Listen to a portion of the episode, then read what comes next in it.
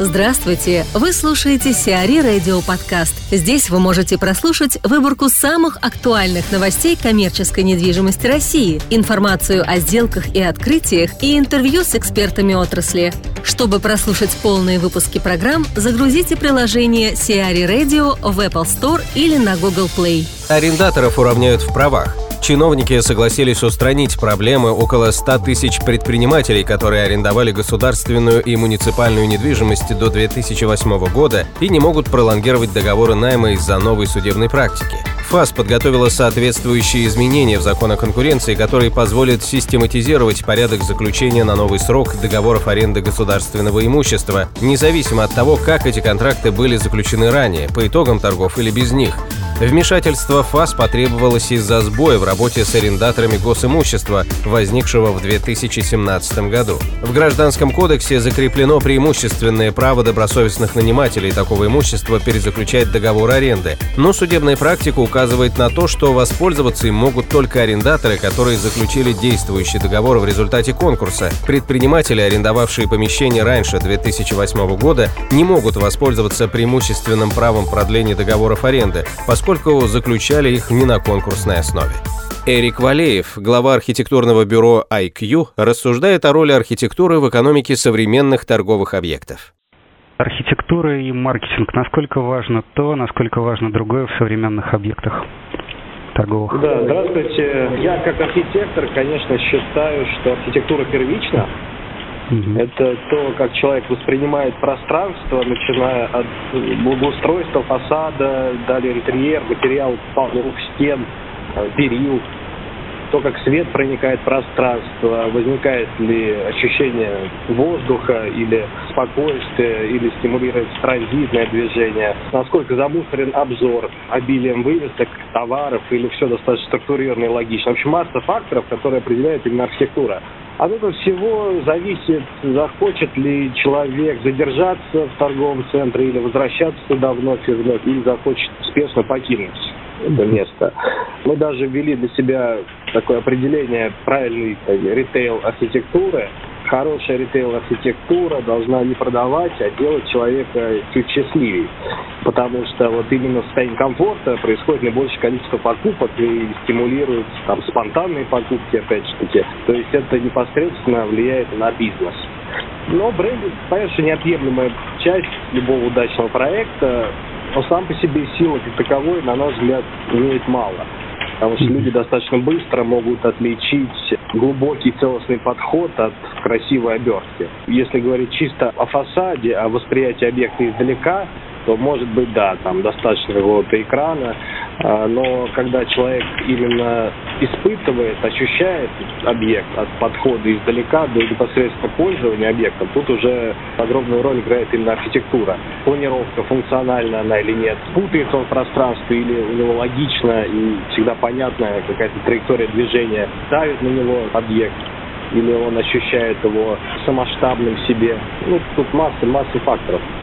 Мы, например, своих объектах постоянно как сказал, уже думаем о том, будет ли на человека давить пространство, или он будет себя гармонично в нем ощущать. Будет ли желание войти в здание, достаточно внутри света солнечного или искусственного. Например, у себя в торговом центре хорошо. Вся геометрия фасада и интерьера направлена на то, чтобы человека завлечь вовнутрь. То есть достаточно небольшая общественная зона входа э, в торговый центр была компенсирована вот этими всеми архитектурными решениями для того, чтобы создать ощущение у человека подсознательно такое более крупного общественного пространства, которое перетекает в интерьер. Он незаметно для себя попадает с улицы уже на внутренние галереи. Также благоустройство важно. Не только интерьером это создает комплексный подход. Самое важное именно в целостном восприятии. А какова должна быть доля общественных э, площадей в торговом центре, чтобы человек комфортно себя там чувствовал? По-разному. Конечно, брокеры, брокеры вам скажут определенные, назовут цифры, проценты, но мы, конечно, стремимся дать как можно больше человеку в торговых центрах, потому что, ну, во-первых, из-за климатических особенностей у нас, например, в России торговых центрах проводят огромное количество времени в качестве просто рекреации люди, не только приходя за покупками. А, ну и в свою очередь это стимулирует покупательскую активность. И мы за то, чтобы отдавать как можно больше, потому что в будущем именно эта типология должна развиваться по пути многофункциональности, многозадачности. Абсолютно разные функции могут э, присутствовать торговых центрах, парки, сады, любого рода развлечения. И здесь уже не, не ставит вопрос, сколько там процентов от общей площади мы отдадим на галерею, а сколько ритейлеров. То есть чем больше, тем лучше. Ну, конечно, должно целесообразно и в каждом случае решаться отдельно с брокериджем, с э, заказчиком, с девелопером. Это я, возможно, утрирую, но мы хотим именно такой посыл задать. Конечно, все считается и очень подробно, каждый метр квадратный. Только в случае, если обоснована именно вот прибавка такой общественной составляющей Э, с точки зрения комфорта, что в свою очередь стимулирует именно экономический успех объекта, то тогда мы вводим дополнительное пространство. То есть я не говорю просто там о каких-то огромных ненужных пространствах. Это все, в принципе, можно доказать и экономически обосновать. Amazon обошла Microsoft по капитализации. Компания Amazon заняла третью позицию в рейтинге самых дорогих компаний мира по рыночной капитализации, впервые обогнав корпорацию Microsoft. Стоимость акций компании на закрытии торгов в США увеличилась на 2,6% и составила более 1450 долларов за бумагу, в результате чего капитализация компании выросла до 702 миллиардов долларов. На первом месте расположилась Apple, на втором – Alphabet. В Шереметьеве открыли отель «Самолет».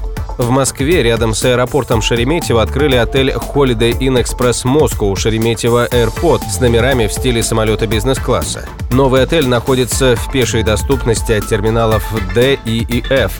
Он предназначен для российских и иностранных путешественников и экипажей воздушных судов. Ожидается, что в отеле будут останавливаться как российские и иностранные путешественники, так и экипажи воздушных судов.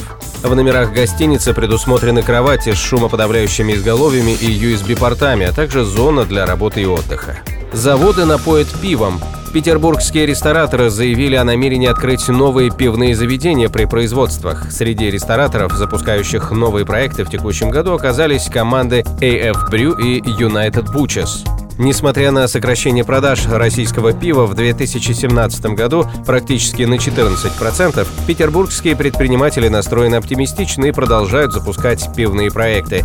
Участники рынка уверены, что крафтовое пиво в 2018 году будет по-прежнему в моде, а потому модернизируют мини-пивоварни и открывают пивные рестораны и бары. Сиари Радио. Эксклюзивные рубрики «За и против», «Ноу-хау», «Ремейк», «Новые форматы».